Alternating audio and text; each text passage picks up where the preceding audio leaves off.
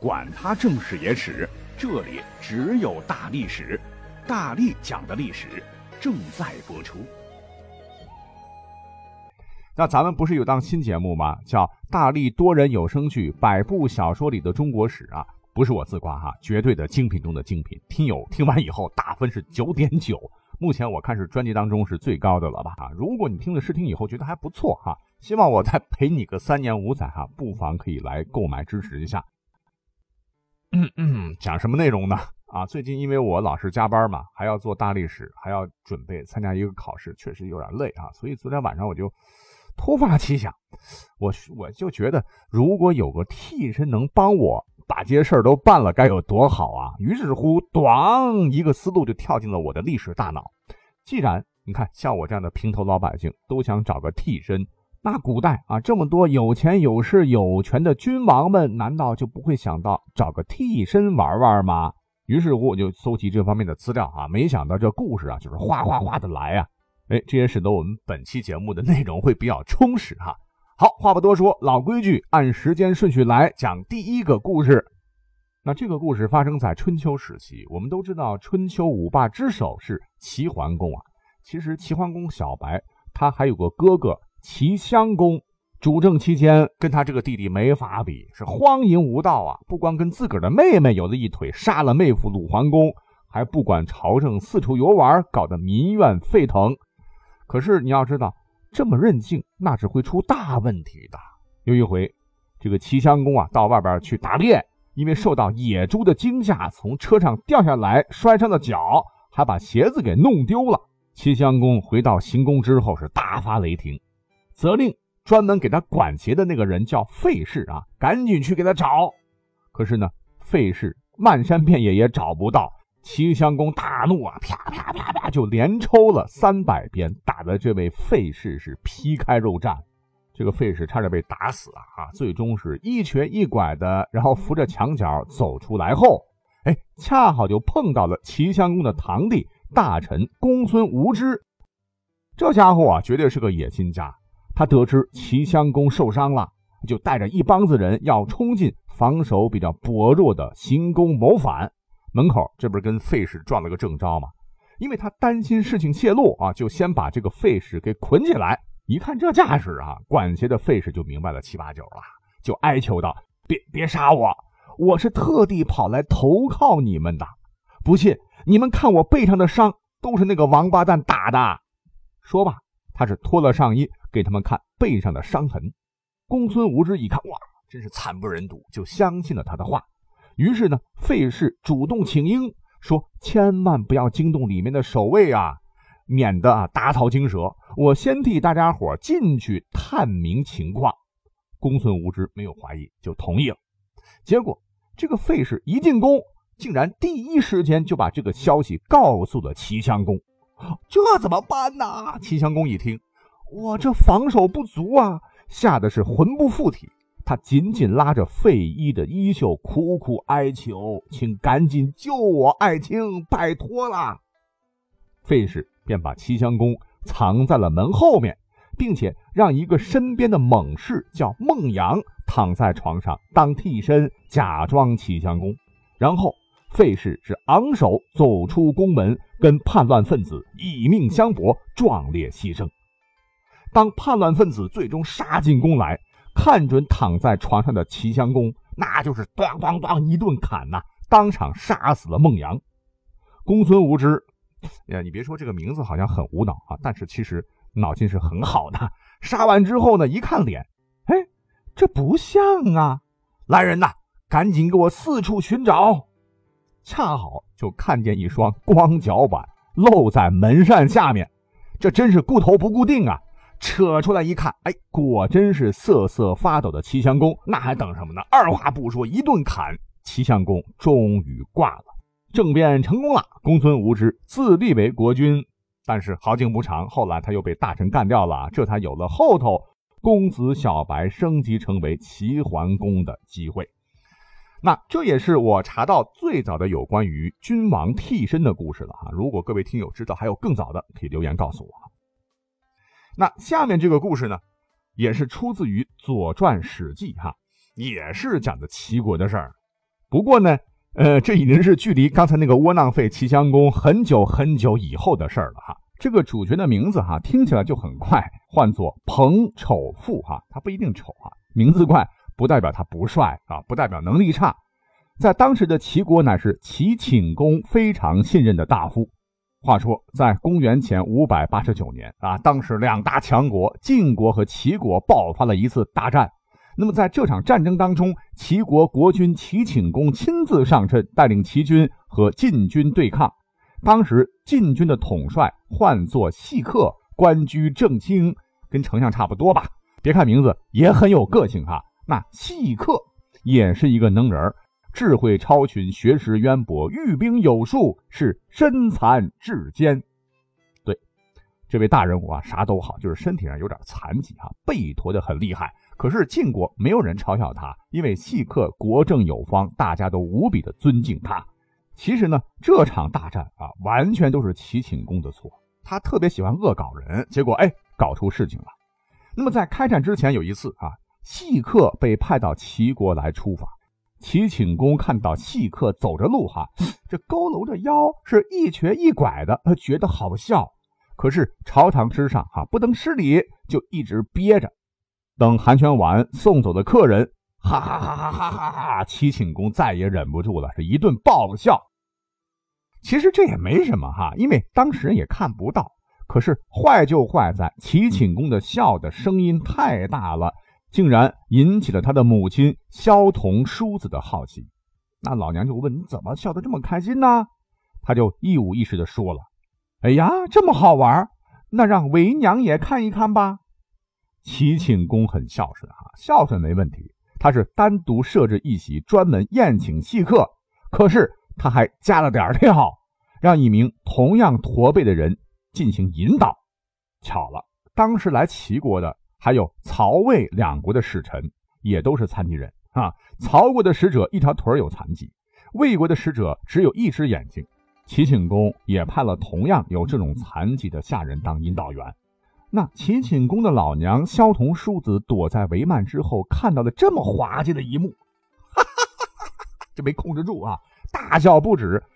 这当事人当时可就全听到了。燕无好燕，侮辱我也就罢了，我还是晋国的堂堂出使大臣，你们怎么能这样的羞辱我呢？于是乎，细客非常非常生气，当即怒而拂袖而去。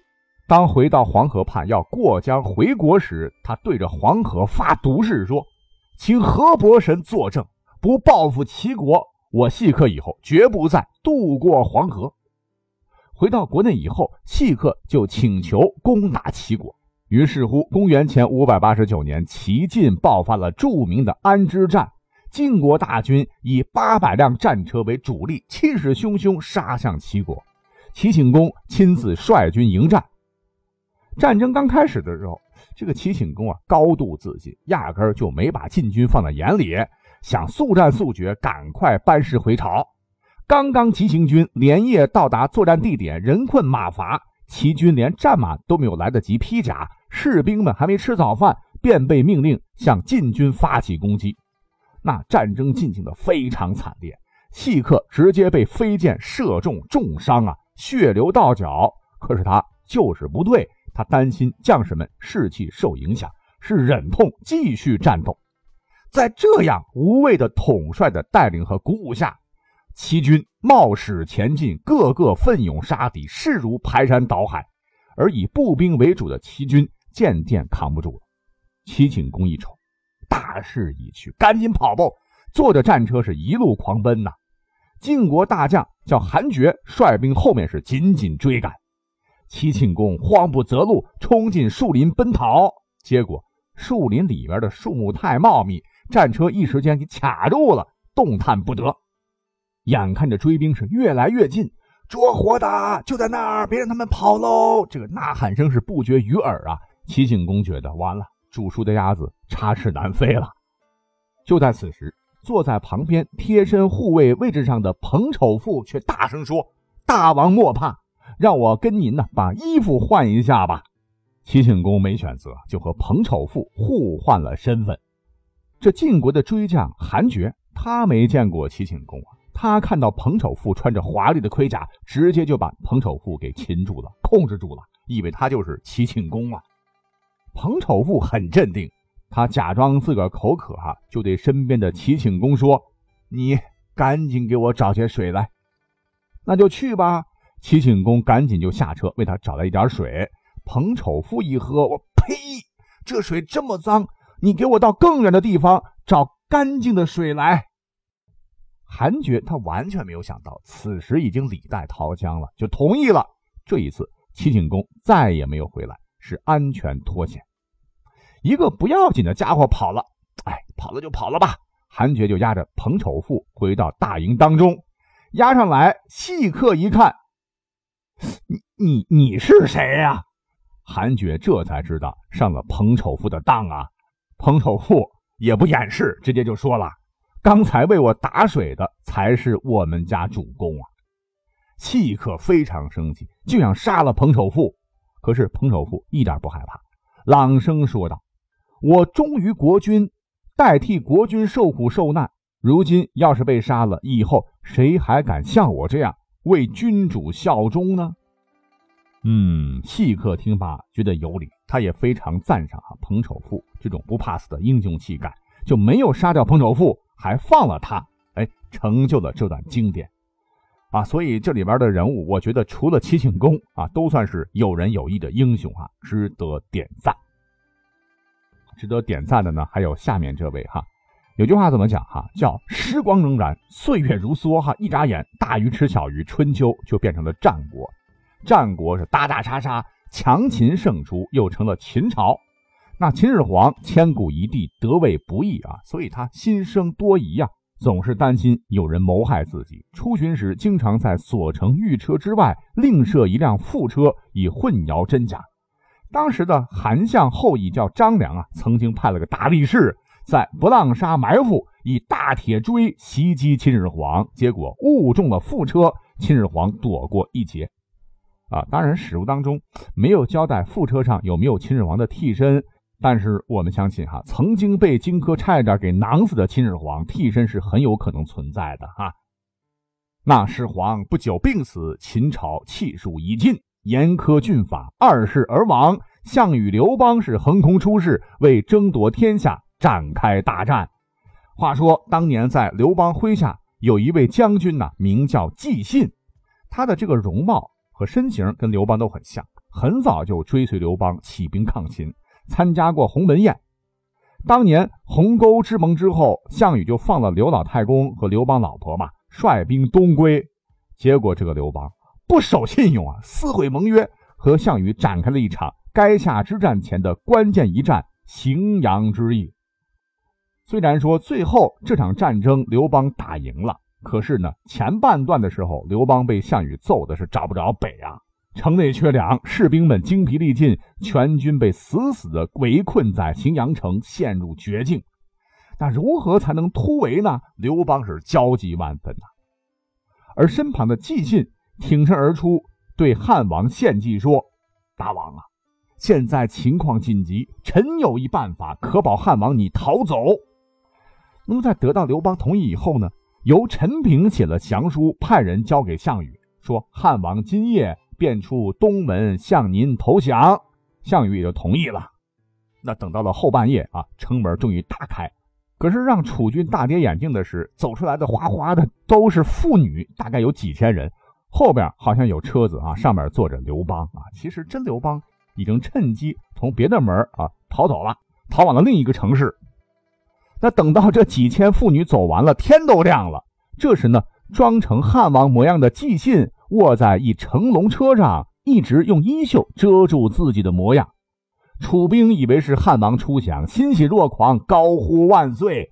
项羽出营审视，见车上坐的人，这不是刘邦啊，便问：“你是何人？敢冒充汉王？”纪信答道：“我乃大汉将军纪信是也。”项羽又问：“汉王在哪里？”纪信说：“早就离开这了。”项羽生气极了，下令将士齐集火炬，就烧毁了龙车。尽信连人带车化为灰烬，用他的壮烈牺牲哈，告诉大家什么叫忠诚、干净、担当啊！